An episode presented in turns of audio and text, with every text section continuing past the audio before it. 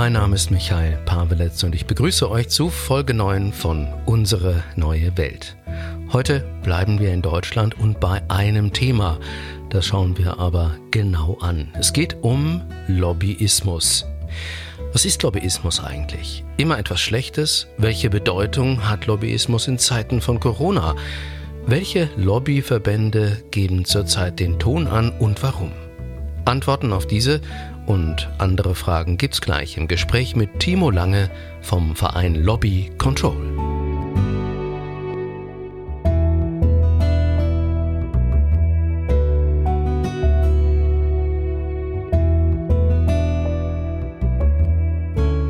Um die wirtschaftlichen Folgen der Corona-Beschränkungen abzumildern, gibt es bekanntlich zurzeit viel Geld vom Staat für Familien, kleine Unternehmen, Selbstständige, Freiberufler, Beschäftigte und natürlich auch für große Unternehmen, um diese und ihre Beschäftigten und damit Arbeitsplätze zu schützen. Aktuelles Beispiel, die zugesagten Hilfen für die Lufthansa in Höhe von 9 Milliarden Euro. In der Schwebe sind auch noch die Kaufprämien für Autos. Wie gesagt, es geht um viele Arbeitsplätze. Macht Sinn. Aber welcher Hilferuf, wie viel Beachtung bekommt, das hängt oft ab von den Beziehungen, die ein Unternehmen oder ein Verband zur Politik hat. Also Lobbyismus. Das ist kein Geheimnis, aber oft etwas undurchsichtig. Etwas mehr Durchblick soll es heute geben, denn ich spreche jetzt mit einem Experten zum Thema Lobbyismus mit Timo Lange vom Verein Lobby Control. Hallo, Herr Lange. Ja, hallo, Herr Pawelitz. Bevor wir in die Details gehen, die Frage, warum wurde Lobby Control überhaupt gegründet? Ja, Lobby Control ist äh, jetzt bald 15 Jahre alt, wurde 2005, 2006 gegründet. Damals aus dem Gedanken heraus, dass es in Deutschland eigentlich keine zivilgesellschaftliche Organisation gibt, die so wirklich explizit auf das ganze Themenfeld politische Interessenvertretung, Einflussnahme auf Politik, PR, aber auch Denkfabriken und alles, was da so im Umfeld von dem ganz direkten Lobbyismus stattfindet, dass es so eine Organisation eigentlich nicht gibt und dass das äh, aber eine sinnvolle Aufgabe wäre, wenn Sie sich zurückerinnern an die Zeit damals äh, Agenda 2010 Reform, mhm. äh, auch große Veränderungen innerhalb der, des Lobbyismus, innerhalb der Landschaft der politischen Interessenvertretung. Mit dem Umzug von der Hauptstadt von Bonn nach Berlin äh, ging eigentlich ja eine große Diversifizierung, Auffächerung der Lobbylandschaft einher. Es sind da ganz neue Akteure dazugekommen. Nicht mehr nur so sehr die Verbände, die ganz klassischen, die ihre Lobbyarbeit machen, sondern eben noch viele andere. Mhm ist viel unübersichtlicher geworden. Und hier eine Organisation zu haben, die da einen extra Blick drauf hat, die eben sich nicht nur Korruption und solche illegalen Einflüsse anschaut, sondern eben das, was im Legalen stattfindet, aber eben nicht das, was automatisch immer legitim auch ist. Mhm.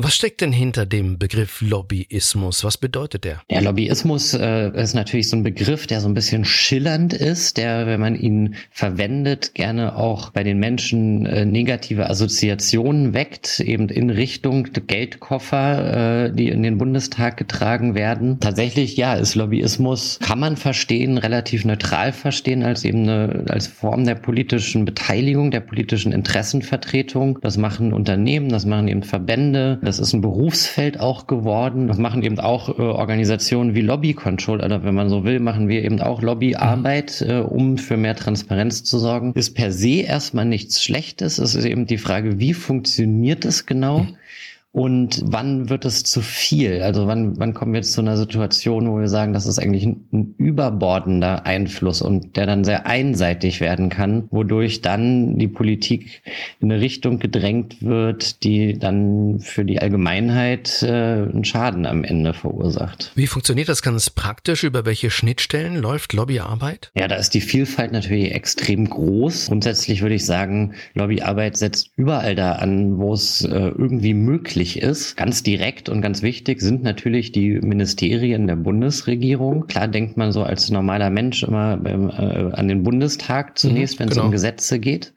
Aber die allermeisten Gesetze werden ja, werden ja in den Ministerien äh, geschrieben. Mhm. Ähm, und je, je früher man da dran ist als Lobbyist, desto besser. Das heißt, äh, die Ministerien sind erstmal ein ganz wichtiges, ein ganz wichtiges Ziel für die Lobbyarbeit. Wie kommen Lobbyisten an Ministerien?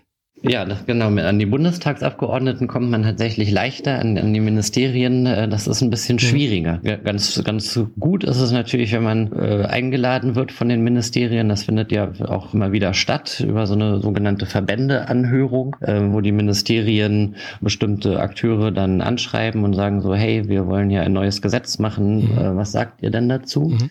Und wichtig sind dafür natürlich die, die Netzwerke, also dass man die Leute kennenlernt, auch die äh, natürlich von der Hausleitung angefangen, also Ministerin, Minister bis runter dann zu den äh, äh, politischen Beamten. Und wenn man da mal den Zugang hat, äh, dann ist das auf jeden Fall ein Vorteil. Das heißt, Netzwerkarbeit ist für die Lobbyarbeit extrem wichtig. Und genau auch deswegen sind ehemalige Politikerinnen und Politiker, die natürlich diese Netzwerke äh, mitbringen, mhm. wenn sie jetzt zehn Jahre, 20, 30 Jahre in der Politik waren, sehr, sehr beliebt bei Verbänden oder auch Unternehmen, um sie dann als, als Lobbyisten äh, anzuheuern, weil die haben dann natürlich diese Zugänge schon in einer besonders guten mhm. Weise. Das sieht man zum Beispiel bei der Automobilindustrie ganz gut. Haben Sie da ein paar Beispiele, ein paar Namen? Ich glaube, das waren ja einige, oder?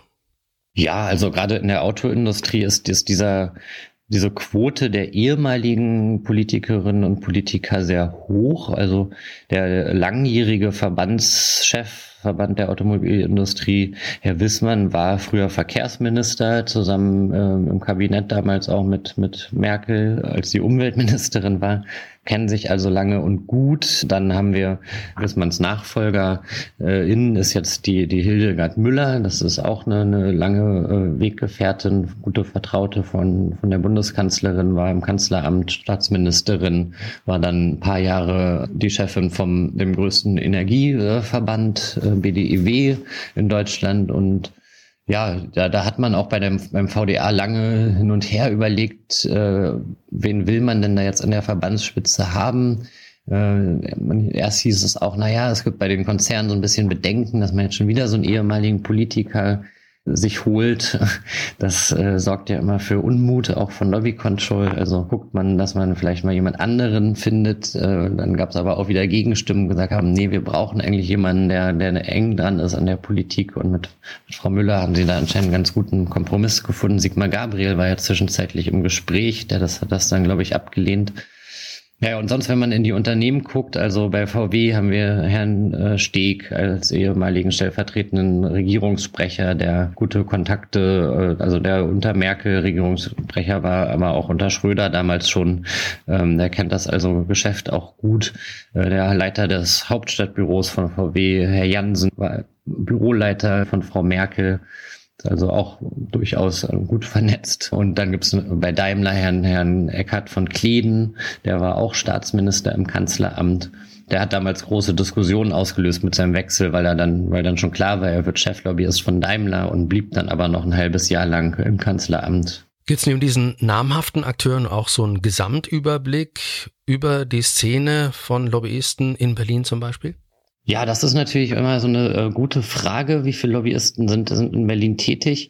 Äh, da gibt es nur ganz grobe Schätzungen und das, das sind so 6000, es können ein bisschen mehr sein, es können ja vielleicht auch deutlich mehr sein. Das hängt auch immer dann so ein bisschen davon ab, wen zählt man jetzt genau dazu? Also wer ist alles Lobbyist? Ähm, sind das jetzt äh, wirklich alle, die irgendwas im weitesten Sinne mit, mit äh, politischer Arbeit in Berlin zu tun haben? Oder sind das wirklich diejenigen, die jetzt ganz hauptsächlich äh, für den Kontakt mit Politik zuständig sind? Ähm, richtig verlässliche Zahlen gibt es eben da nicht, weil also auch wenn man jetzt fragt, die Konzerne, äh, die eine Unternehmensrepräsentanz in Berlin haben, äh, haben wir irgendwann mal vor ein paar Jahren einfach mal die DAX-Konzerne abgefragt. Äh, da haben antworten dann halt die Hälfte, wie viele Leute habt ihr denn in in Berlin, äh, die da für Lobbyarbeit zuständig sind. Deswegen an die Zahlen kommt man schon gar nicht so richtig ran, weil es eben entsprechende ja, Transparenzpflichten, so wie es in anderen Ländern gibt, in Deutschland nicht gibt. Ja. Stichwort Transparenzpflicht sprechen wir gleich nochmal drüber. Ich will mal auf die europäische Ebene kommen. Da ist ja auch äh, oft vom also kritischen, eine sehr, sehr kritische Haltung gegenüber den Lobbyismus in den Medien ähm, die Rede, eben dass Lobbyisten Einfluss nehmen. Und da scheint auch die Gesetzgebung beziehungsweise die Funktion als Berater die Lobbyisten einnehmen, eine mhm. Rolle zu spielen. Wie funktioniert das? Mm, ja, also natürlich ist, wenn man jetzt nochmal allgemein über Lobbyismus spricht, das, was Lobbyisten zu bieten haben, äh, auch Informationen, das ist oft die, die Fachexpertise. Ne? Also wenn ich äh, ein Gesetz zur Regulierung in einer bestimmten Branche machen will als Politik, dann ist es natürlich auch ganz naheliegend, sich mit der Branche zu unterhalten, weil die sind am Ende diejenigen, die eben wissen, wie funktioniert das jetzt konkret in der Fabrik, mhm. für die ich vielleicht ein Gesetz machen möchte. Oder Dieselmotoren entwickeln. Oder Dieselmotoren entwickeln. Man muss diese Expertise aber natürlich immer auch äh, mit einer Prise Vorsicht genießen, denn sie ist natürlich auch eine äh, interessengeleitete Expertise.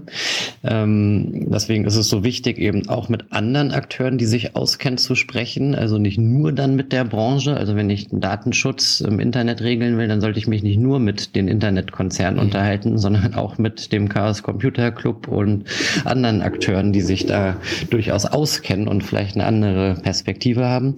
Ähm, aber ja, in Brüssel gibt es ex sogenannte Expertengruppen. Das da gibt es ein paar hundert von, ähm, die die Kommission beraten, gerne im Vorfeld von, von Gesetzesinitiativen. In Brüssel ist es ja so, dass da die Kommission, ähnlich wie die Ministerien in, der, in Deutschland, äh, in der Regel die, die Gesetzesentwürfe ähm, äh, formulieren und ähm, im Vorfeld dazu gibt es dann gerne solche Expertenkommissionen und das ist nach wie vor ein Problem, dass äh, diese Kommissionen dann sehr unausgewogen besetzt sind und dann äh, viele Lobbyisten eben drin sitzen, die teilweise auch nicht ganz klar als Lobbyisten sichtbar sind oder zumindest Interessenkonflikte haben. Findet sich dann klar, wieder was in den Gesetzestexten oder? Ja, das kann, kann, kann sich dann ganz klar in den Gesetzestexten niederschlagen oder zumindest in der Rahmung des, äh, der Gesetzesinitiative. Was sind da die eigentlichen wesentlichen Punkte mhm. drin? Ja. ja, dann schauen wir doch mal auf die aktuelle Situation in der Corona-Krise. Arbeitsplätze sollen erhalten, feindliche Übernahmen verhindert werden, wie zum Beispiel bei der Lufthansa. Mhm. Da hat der Staat ja zugesagt, äh, mit neun Milliarden Euro Steuergeldern zu unterstützen. Ja, was man auch noch sagen muss, ist, dafür erhält der Staat 20 Prozent der Aktienanteile und wenn es hart auf hart kommt, auch nochmal fünf Prozent plus eine Aktie dazu. Das ist nämlich dann genau das Maß, mit dem man eine Übernahme durch irgendeinen anderen Interessenten verhindern könnte. Herr Lange, wie bewerten Sie diese Rettungsaktion? Ja, das ist natürlich eine sehr, sehr äh, spannende und, und brisante Frage, wie, wie der Staat hier vorgeht. Die letzten Erfahrungen hat man damit ja im Grunde äh, während der, der Finanzkrise 2008, 2009 gesammelt. Der Bund ist ja immer noch auch beteiligt an, an der Commerzbank zum Beispiel mit einigen Milliarden. Ähm, das war für den Steuerzahler sicher kein gutes Geschäft, wie, wie damals, wie das damals gelaufen ist. Ähm, es ist ja noch nicht vollständig in trockenen mhm. Tüchern, wie das jetzt mit der Lufthansa gelaufen ist. Ähm, also der Deal ist noch nicht ganz finalisiert, aber was sich so abzeichnet und auch wenn man den Aktienkurs anguckt in den letzten Tagen, ist der Staat hier schon wieder doch eher ähm, zugunsten nicht, also des Unternehmens klar, äh, aber auch vor allem der, der Altaktionäre zum relativ hohen Kurs dann doch eingestiegen so wie es scheint. Also das ist ja auch eine wichtige Frage, inwieweit beteiligt man eigentlich die bestehenden Aktionäre, die, die ja ne, bisher gute Renditen äh, über Dividenden und so weiter bekommen haben, inwieweit beteiligt man die jetzt eigentlich auch an den Kosten der Krise? Grundsätzlich also Sie sagen, das war zu viel. Neun Milliarden. Das ist dann die Frage, was steht auf der anderen Seite dafür? Wie viel Einfluss bekommt man dafür und wie viel, wie viel Aktien, wie, welchen Anteil bekommt man eigentlich? Mhm. Ähm, also, aber das ist so die, die erste vorsichtige Einschätzung, würde ich sagen, ja, das ist äh, zu viel. Und das ist natürlich hier dann auch eine ganz wichtige Frage, wie, zu welchen Bedingungen steigt der Staat da ein? Die, die Lufthansa war ja auch kurz davor, das komplett zurückzuweisen und zu sagen, oh, wir wollen hier den staatlichen Einfluss mhm. eigentlich gar nicht und streben lieber eigentlich eine Insolvenzregelung an. Ja, also das, das ist ja, zeigt ja schon, wie große Probleme dann da äh, auch man auch in der Verhandlung mit dem Staat hatte, also mit, mit dem Finanzministerium. Wir haben aber auch gesehen, wie jetzt in anderen Ländern, in Kanada oder auch Frankreich, nochmal sehr viel stärker in, in Richtung klimapolitische Auflagen gegangen wurde bei den Airlines, dass man gesagt hat, wenn wir euch jetzt hier helfen, dann muss es hier natürlich auch ein Umsteuern geben. Das scheint die Lufthansa ganz gut geschafft haben, so etwas von sich zu halten.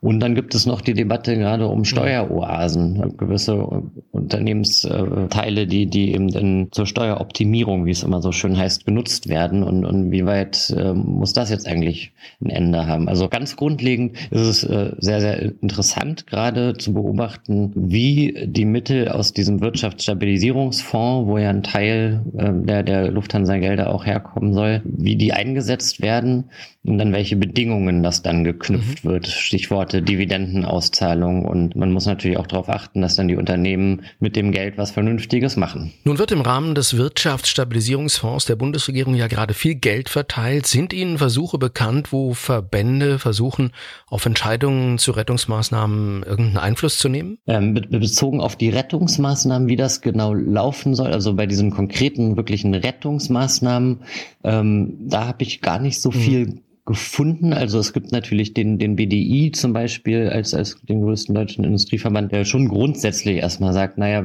es ist richtig, jetzt den Unternehmen zu helfen, aber der Staat soll dich da jetzt möglichst raushalten. Mhm. Also er soll jetzt wenig dann mitreden, was dann mit diesen Geldern genau geschieht. Das ist so eine, so eine grundlegende Haltung. Dann ist es natürlich auch so, dass es jetzt auch eine Debatte gab um Dividendenausschüttungen. Die Saison ist jetzt ja gerade angelaufen, der Gewinnausschüttungen bezogen aufs Kurzarbeitergeld. Mhm. Ja, dass man sagt, das ist ja auch eine staatliche Hilfemaßnahme für die Unternehmen, also für die mhm. Beschäftigten, aber auch eben die Unternehmen, dass sie die Beschäftigten weiterhalten können. Und wie kann es denn eigentlich sein, dass dann im selben Zug ähm, bei BMW zum Beispiel an die eigene äh, Familie Quant Klatten 800 Millionen Euro oder oder wie 700, 800 mhm. Millionen Euro an Gewinnen ausgeschüttet werden, während BMW gleichzeitig Kurzarbeitergeld mhm. bekommt. Und das ist natürlich eine Debatte, wo sich verschiedene Akteure positionieren und sagen, äh, das sollte man entweder regeln, das kam aus von den Linken, von Grünen, SPD, die haben das gesagt, und aus der Wirtschaft, äh, die Unternehmen sagen, nee, das sollte natürlich jetzt nicht hier äh, weiter äh, geregelt werden. Kommen wir mal zur Autoindustrie. Am 5. Mai, da gab es einen sogenannten Autogipfel. Das Ergebnis war, dass es erstmal noch kein Ergebnis gibt, sondern mhm. eine Arbeitsgruppe gebildet wurde. Wie setzt sich die zusammen? Stichwort wieder, wer darf mitreden, mitverhandeln? Ja, also im Vorfeld dieses Autogipfels hatten wir äh, von Lobby Control aus schon kritisiert, dass dass es jetzt nicht grundlegend falsch ist, dass die Politik sich mit der Autoindustrie unterhält, aber dass, dass sie sich eben geht um viele Arbeitsplätze. Es äh, gibt auch in anderen Branchen sehr viele Arbeitsplätze, teilweise noch mehr als in der Autoindustrie. Aber, okay. aber ja, das ist eine wichtige Industrie äh, für den Wirtschaftsstandort Deutschland, dass das stimmt. Aber dass sie sich eben so exklusiv mit der Branche unterhält ähm, und äh, eben auch keine, also wenn es dann um Fragen geht, wie unterstützt man jetzt oder wie führt man, unterstützt man man die Automobilindustrie, aber führt eben auch einen Wandel fort, der ja einfach schon vor der Corona-Krise im, im Gange war. Wie kann man das politisch flankieren? Da haben wir eben kritisiert, dass dann eigentlich auch eine breitere Perspektive dort vertreten sein müsste. Eben nicht nur Bundesregierung und Vertreter der Automobilindustrie und der EG Metall, sondern da müssten eben auch Umweltverbände, Verbraucherverbände und auch Wissenschaftlerinnen und Wissenschaftler Sind die denn in den Arbeitsgruppen jetzt in dieser Arbeitsgruppe mit dabei? Nee, also auf dem Gipfel wurde dann eben vereinbart, dass man jetzt erstmal ganz direkt nichts beschließt, auch weil die Forderung der Autokonzerne einer, einer Kaufprämie auch für verbrennungsmotorgetriebene äh, Autos im Vorfeld ja schon bekannt war, es dann einen ziemlich großen Aufschrei gab. Und ich denke, dass es auch Teil von der Strategie war, jetzt zu sagen, na jetzt gründen wir erstmal eine Arbeitsgruppe und dann beschließen wir das irgendwann später zusammen mit anderen Maßnahmen, sodass dann die Aufmerksamkeit nicht so sehr auf der Automobilindustrie und der Kaufprämie ist. Nee, wir haben dann äh, auch die Bundesregierung aufgefordert oder das Wirtschaftsministerium doch jetzt diese Arbeitsgruppe aus, auszuweiten und haben da auch nochmal eine Anfrage hingeschickt. Und dann haben sie gesagt, nö, das sind jetzt eigentlich äh, der Verband der Automobilindustrie, die IG Metall und die beteiligten Ministerien. Dazu muss man auch noch sagen, ARD Deutschland trennt 12 Prozent nur der Deutschen unterstützen eine Kaufprämie nach dieser Umfrage für Autos Fridays for Future findet sowieso nicht gut. Und auch die sogenannten Wirtschaftsweisen mhm. haben sich, glaube ich, dagegen ausgesprochen. Genau. Äh, ja. Mhm. Trotzdem wollen, Sie haben das gerade schon angesprochen, die Autokonzerne insgesamt sechs Milliarden Euro Dividende an ihre Aktionäre ausschütten. Wenn die das wirklich durchziehen? Naja, die, also die, die Ausschüttungen ähm, sind ja zum Teil schon gelaufen. Also BMW hatte, hatte jetzt, glaube ich, letzte Woche war das die, die Hauptversammlung. Bei Daimler kommt das dann noch und bei VW, ja, da ist ja, geht ja auch dann Teil wieder an, an, an die öffentliche Hand immer so zurück. Im Fall von Niedersachsen, ist ja Aktionär von, von VW. Das, das werden, werden die schon machen. Also da ist ja die Argumentation, naja, die Gewinne sind ja im letzten Jahr angefallen. Deswegen hat das mit dieser Krise jetzt eigentlich gar nichts zu tun. Ähm, und äh, BMW hat dann jetzt auch gesagt, naja, die Entlohnung unserer Mitarbeiter ist an die Dividendenhöhe geknüpft, wo man natürlich auch entgegenhalten kann, naja, das könnte man ja auch ändern. So, wenn man sagen, jetzt gibt es keine Dividende und Mitarbeiter werden trotzdem ordentlich bezahlt. Aber ja, also das zeigt einfach, wie, wie stark diese Automobilindustrie, also was die sich eigentlich trauen und leisten kann. Das war schon im, im Zuge des Dieselskandals, wurde das ja sichtbar, dass sie von den deutschen deutschen Behörden doch sehr, sehr vorsichtig nur angegangen wurden und man sich eigentlich immer sicher war als deutsche Autoindustrie, wir sind so wichtig für diesen Wirtschaftsstandort, die Politik wird immer die schützende Hand über uns halten. Und es wirkt ja so, als ob diese persönlichen Verbindungen da eine Rolle spielen.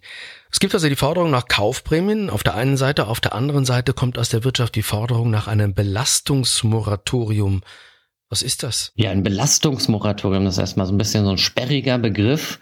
Äh, tatsächlich äh, soll das heißen, dass jetzt äh, aufgrund der Krise erstmal Schluss sein soll mit äh, sogenannten Belastungen für, für Unternehmen. Und mit Belastungen sind hier gemeint äh, Auflagen, Regeln für den Datenschutz, für Umwelt- und Klimaschutz oder auch Steuern sind natürlich äh, immer als, als Belastung gesehen von Unternehmen. Und das wird jetzt von verschiedenen Verbänden an die Politik so herangetragen als Forderung, ist aber eigentlich nicht neu. Also wenn man sich das mal anguckt, das Belastungsmoratorium wird eigentlich äh, alle Nase lang von irgendeinem großen äh, Wirtschaftsverband eingefordert. Ähm, 2019 hat der BDA, also Arbeitgeberverband, schon gesagt, Mitte 2019, wir brauchen ganz dringend jetzt ein Belastungsmoratorium das wird immer also ins gerne ins Feld geführt, äh, um sich dann gegen den Mindestlohn oder unliebsame Regelungen zu wehren und zu sagen, das reicht jetzt mit den Belastungen für die Wirtschaft. Wir brauchen jetzt freies Wirtschaften. Wie hat die Politik auf diese Forderungen reagiert bisher?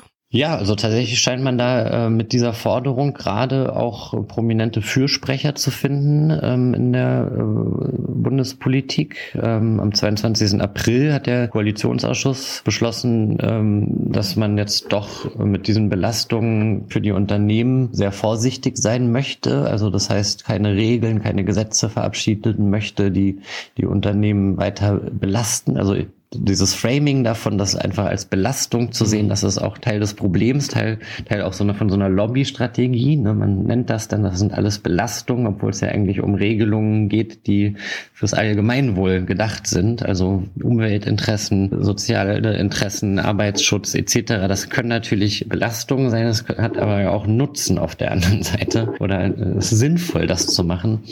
Naja, aber jedenfalls hat man sich darauf geeinigt, da soll es auch wohl Krach gegeben haben zwischen zwischen den Koalitionspartnern. Und die CDU und der CSU-Fraktion hat sich dann auch im Nachhinein da auch nochmal drauf berufen, weil sie so ein Klimapositionspapier veröffentlicht haben gesagt haben, dass jetzt hier mal mit dem ganzen Klimaschutz man das wirklich ganz langsam angehen muss aufgrund der Krise. Und Herr Altmaier hat das jetzt auch gerade nochmal bekräftigt. Herr Brinkhaus als Unionsfraktionsvorsitzender hat, hat auch nochmal gesagt, jetzt wir brauchen ein zweijähriges Belastungsmoratorium, beziehungsweise Altmaier hat es dann, dann meinte dann auch Belastungstüv, also dass man auch bestehende Regeln jetzt nochmal auf den Prüfstand stellen muss. Und das ist natürlich eine, äh, eine ganz knifflige Frage. Äh, wo bleibt denn da das Gemeinwohl eigentlich? Und die einseitige Ausrichtung an Unternehmensinteressen ist aus meiner Sicht eben nicht der richtige Weg, um gut durch die Krise zu kommen. Kritisch sehen Sie ja auch den Corona-Rat des Landes Nordrhein-Westfalen, wo ja Ministerpräsident Armin Laschet, der sich immer wieder für Lockerungen ausgesprochen hat und nebenbei auch noch Kanzler werden will,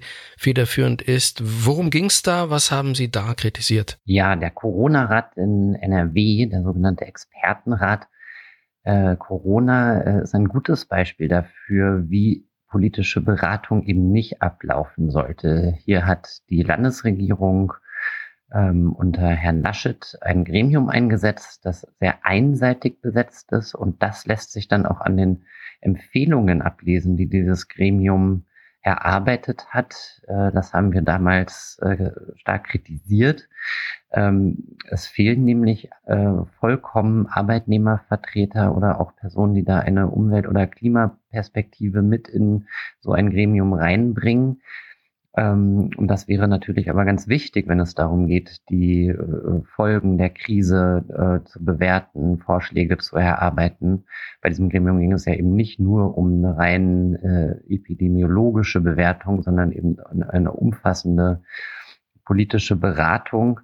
Und an den Ergebnissen lässt sich dann eben ablesen, dass die Unternehmens- und Arbeit Arbeitgeberperspektive dominieren. Da geht es dann darum, äh, ja, Wertschöpfungsketten müssen gesichert werden. Wir müssen die Unternehmen gegen ausländische Übernahmen schützen. Steuern sollen gesenkt werden. Die Wettbewerbsfähigkeit soll sichergestellt werden. Aber gerade was auch äh, Arbeitnehmer angeht oder die Situation in den Branchen, über die jetzt sehr viel gesprochen wurde, in der Pflege, in, in der Gesundheitsvorsorge und so weiter, das fehlt eigentlich vollkommen. Und das ist natürlich problematisch und führt dann auch zu ja, einer schwachen äh, Legitimität äh, der darauf basierenden Entscheidungen. Zusätzlich problematisch war, dass äh, ein Mitglied des Rates, Frau Nicola Leibinger-Kammmüller, die Chefin von, von dem Unternehmen Trumpf, äh, zugleich eine langjährige Großspenderin der NRW-Regierungsparteien CDU und FDP war, also nicht sie selbst persönlich, sondern ihre Familie beziehungsweise das Unternehmen Trumpf. Da flossen, äh, wenn man das mal ein bisschen zurückrechnet, äh, seit Anfang der 2000er Jahre gut 1,1 Millionen an, an CDU und FDP. Und das sieht natürlich auch gar nicht gut aus, wenn dann äh, ja hier der Verdacht aufkommt oder sich auch die Frage stellt, hängen denn hier eigentlich Einflusschancen äh, noch von anderen Kriterien ab als von fachlicher Kompetenz, sondern kann, man sich hier eigentlich als Großspenderin äh, auch ja äh, die besondere Nähe zur zur Politik kaufen, zumal Frau Kammüller äh, ja auch gar nicht, Leibinger Kammüller ja auch gar nicht aus NRW kommt. Äh, und das ist natürlich zumindest mal politisch hochgradig ungeschickt gewesen von, von der Landesregierung beziehungsweise von Herrn Laschet, dass dieses Gremium so zu besetzen. Und auch auf unsere Aufforderung hin, doch hier für mehr Ausgewogenheit zu sorgen, wurde leider bisher nicht reagiert. Armin Laschet sorgt da vielleicht für ein Extrembeispiel, aber haben wir es normalerweise nicht mit Unternehmen bzw. Wirtschaftsverbänden zu tun, die das Gemeinwohl im Sinn haben, dadurch, dass möglichst viele Menschen Arbeit haben? Genau, also grundsätzlich ja haben alle, alle Lobbyisten immer das Gemeinwohl im Sinn. Das ist so quasi ein Naturgesetz. Wenn man äh, Lobbyist ist, dann sagt man immer, natürlich geht es uns nur um das, um, um das Allgemeinwohl. Die Partikularinteressen stehen dann irgendwo dahinter. Ähm,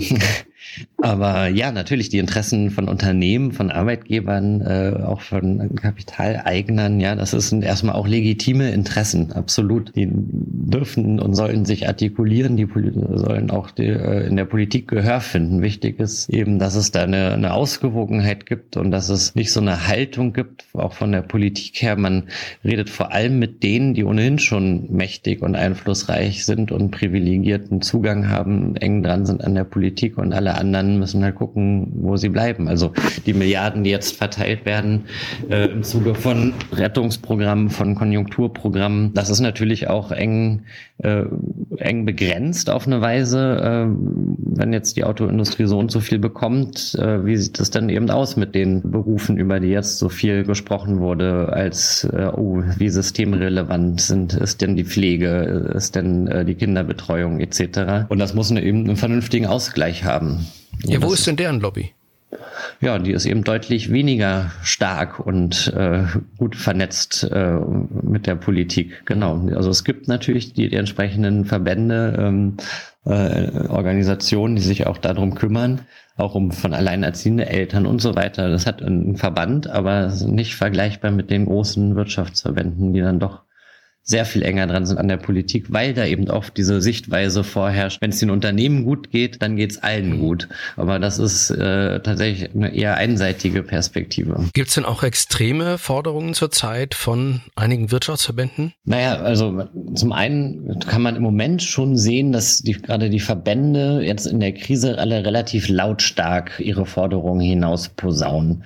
Ähm, noch anknüpfen an das, äh, von worüber wir gerade eben sprachen, der Verband Die Familien Familienunternehmer zum Beispiel, da ist auch schon der, der Verbandsname eigentlich so, so, ein, so ein Framing. Man spricht jetzt nicht für den kleinen Bäcker an der Ecke, sondern sind auch eben vor allem große Unternehmeninteressen. Die haben eben gefordert, nicht nur ein Belastungsmoratorium, sondern auch einen Ausgabenstopp äh, des Staates. Also da, da wird es dann richtig dreist, so wenn man als Unternehmerlobby fordert, äh, wir wollen staatliche Hilfen haben, wir wollen irgendwie auch ein Konjunkturprogramm haben äh, und dann muss es aber einen Ausgabenstopp geben äh, und Steuersenkungen. Also das heißt, sehr viele Kosten und dann aber keine neuen Schulden, sondern einen Stopp. Mhm. Äh, und was heißt das dann? Wo muss dann gespart werden? Eben an öffentlichen äh, Leistungen, an, an Sozialausgleichsleistungen. Mhm. und das ist natürlich äh, schon eine starke Perspektive, die dann Ungleichheit einfach nochmal weiter verschärft. Solche Sachen sind im Moment dann sehr transparent, äh, weil das einfach dann Pressemitteilungen sind. Das kann man auf den Webseiten der Verbänden lesen ähm, was dann so einzelne Unternehmen machen, wie dann Absprachen im Detail laufen, wer trifft sich mit der Politik und so weiter. Das ist insgesamt nicht transparent genug. Also das, da wäre auch die Politik selber viel mehr gefragt, gerade jetzt in der Krise zu sagen, wir wollen jetzt so ein großes Konjunkturprogramm machen. Da die Umweltverbände trommeln natürlich für äh, sozial-ökologisches äh, Konjunkturprogramm. Andere sind dagegen. Äh, wir machen, zeigen jetzt mal auf, äh, wie wir uns den Prozess vorstellen, wer da wie dran beteiligt wird, wie wir vielleicht auch Bürgerinnen und Bürger daran beteiligen können. Das geschieht eben äh, aktuell nicht. Das wird irgendwo verhandelt, wo es von außen ganz schwer ist, einen, Einblick zu bekommen. Aber soll es nicht ein Transparenzregister geben? Das ist doch schon in der Mache, oder? Ja, also das da wird natürlich seit langem äh, auch in Deutschland drüber gestritten. Wir fordern das auch schon seit äh, dem es Lobby Control gibt, äh, so ein Transparenz-Lobbyregister. Was soll da drin stehen? Ja, da würde es erstmal ganz grundlegend darum gehen, eben, dass man zum Beispiel die Frage, die wir vorhin hatten, beantworten kann, wie viele Lobbyisten gibt es denn eigentlich in Berlin? Ähm, dass eben alle, die Lobbyarbeit machen, sich da eintragen, sagen, wer sie sind, in wessen Auftrag sie arbeiten, an welchen Gesetzen und Regelungen sie arbeiten. Ähm, es gibt ja auch Lobbyagenturen, Anwaltskanzleien, die Lobbyarbeit machen. Die müssten dann einfach mal sagen, wer sind die Kunden, um, um was geht's denn da eigentlich? Ähm, und ergänzt werden sollte das dann eben durch was, was wir legislative Fußspuren nennen, ähm, wo man dann eben nochmal nachzeichnen könnte, wer hat, wer war denn eigentlich beteiligt jetzt an der an der Gestaltung äh, dieses oder jenen Gesetzes, mhm. äh, auch schon auf Seiten der, der Bundesregierung. Bevor das dann ins Parlament kommt, dann kann, könnte man das im Bundestag auch nochmal debattieren. Wurden denn da überhaupt die alle wichtigen Interessen angehört oder hat man doch eben vor allem mit dem Bankenverband geredet bei der Frage der Finanzmarktregulierung zum Beispiel? Wann kommt das Transparenzregister? Ja, das ist äh, Also ich muss sagen, da ändern sich alle paar Monate meine Einschätzung. Es war ganz lange so, dass CDU, CSU und FDP da grundsätzlich dagegen waren. Das war äh, quasi immer so eine Patt-Situation, dass die SPD dann auch als inzwischen wirklich langjähriger Koalitionspartner mal gesagt hat, ja, wir wollen das eigentlich, aber unser Koalitionspartner will halt nicht, deswegen geht's nicht. Ähm, inzwischen hat sich da der Witz so ein bisschen gedreht. Die FDP hat auch einen, einen eigenen Antrag im Bundestag eingebracht und gesagt, ja, so ein Transparenzregister finden wir gut. Es dient der äh, Vertrauen der, der Menschen ist wichtig äh, in, in, in die Politik. Äh, das sehen wir auch jetzt immer mehr. Deswegen wollen wir jetzt auch so ein Lobbyregister. Und auch die, die CDU hatte, hat sich zumindest in Teilen äh, für offen erklärt, auch nachdem einzelne Industrieverbände mhm. eben gesagt haben, sie wollen jetzt auch sowas haben, weil die auch gesagt haben, wir wollen eigentlich raus aus dieser Schmuddelecke. Und wenn wir so ein Register haben, dann können wir sagen, na, ist doch alles transparent. Wir halten uns an alle Regeln. Ähm, mhm. Das würde so ein bisschen zur Normalisierung auch von Lobbyismus beitragen. Schauen wir mal auf die Folgen von Intransparenz. Heimliche Verhandlungen in Hinterzimmern, personelle Verstrickung von mächtigen Menschen. Mhm. Das erinnert doch an die Verschwörungsmythen, die auch auf den Hygienedemos erzielt werden, oder? Ja, also ich würde sagen, das ist, kann, kann ein Aspekt sein, warum Menschen dann empfänglich sind für solche Verschwörungsmythologien, Verschwörungserzählungen, ähm, dass eben viel Vertrauen auch immer wieder über die Zeit verspielt wurde. Vertrauen in, in die Glaubwürdigkeit, in die Unabhängigkeit von, von Regierungen, aber auch von Medien, weil es weil es immer auch tatsächliche Lobby-Einflüsse und Probleme da gegeben hat, Lobby-Skandale. Das ist dann nicht ein einzelner Skandal oder so über, über die vielen Jahre hinweg. Das bleibt den Menschen in Erinnerung. Da geht dann Vertrauen verloren, mhm. Glaubwürdigkeit wird angezweifelt. Und das ist dann Nährboden auf dem dann äh, jemand äh, gut aufsetzen kann, der dann mit so einer äh, einfachen Erklärung oder auch sehr komplexen Verschwörungserzählung äh, daherkommt. Und man sieht es ja jetzt gerade bei den Protesten, ähm, Skepsis gegenüber, es gibt also bei Bill Gates, ja, es gibt sehr viel berechtigte und auch notwendige Kritik an äh, der Bill and Melinda Gates Foundation. Das ist natürlich irgendwie ein Problem, wenn da so eine Stiftung so viel Einfluss hat, weil sie einfach so viel Vermögen hat im globalen Gesundheitssystem. Das dann aber zu nehmen und zu sagen, ah ja, das, deswegen ist äh, das jetzt hier alles in der Krise ferngesteuert und so weiter. Das verdeckt dann eigentlich die eigentliche Kritik an Gates, weil sie eben dann völlig übers Ziel hinausschießt. Aber das zeigt so ein bisschen der, den Nährboden, auf den sowas fällt. So, so die Skepsis gegenüber großen Vermögen, gegenüber Unternehmen, gegenüber der Pharmaindustrie. Und damals die Vorgänge rund um die Schweinegrippe. Da sind Dinge einfach auch wirklich nicht gut gelaufen. Das haben wir auch damals kritisiert, dass es da eben äh, Interessenkonflikte gab bei Beratern der Weltgesundheitsorganisation, eben Ver Verflechtung mit der Pharmaindustrie. Auch in Deutschland, ähm, das, sowas kann dann jetzt natürlich und wird ja auch wieder ausgegraben von verschiedenen Menschen und äh, bei einigen trifft das dann eben äh, auf so ein, ja, auf so ein, so eine Einstellung, oh ja, da sieht man ja, das ist alles, alles fake. Ähm, das ist natürlich total problematisch. Also das, also wie wichtig die Glaubwürdigkeit von öffentlichen Institutionen und Medien ist, zeigt sich gerade jetzt in so einer Krise. Glauben Sie, wir können aus der Krise was lernen? Naja, das ist ja eine große Frage. Äh, wahrscheinlich ja, wahrscheinlich viel auch. Und jetzt aus äh, meiner Perspektive, Lobby Control Perspektive gesprochen, würde ich sagen, ist das auch, auch das genau eine Lehre. Eigentlich muss die Politik, müssen wir viel transparenter sein, viel offener äh, kommunizieren, die Bürgerinnen und Bürger mehr reinholen, beteiligen. Das hat man immer auch schon schön gesagt, so sonntagsredenmäßig. Aber das jetzt auch mal wirklich zu machen, da gibt es diese Ideen, Bürgerräte, mehr direkte Demokratie und so weiter. Da über aber so, sowas dann auch wirklich anzugehen, das denke ich, kann eine Lehre aus der Krise sein.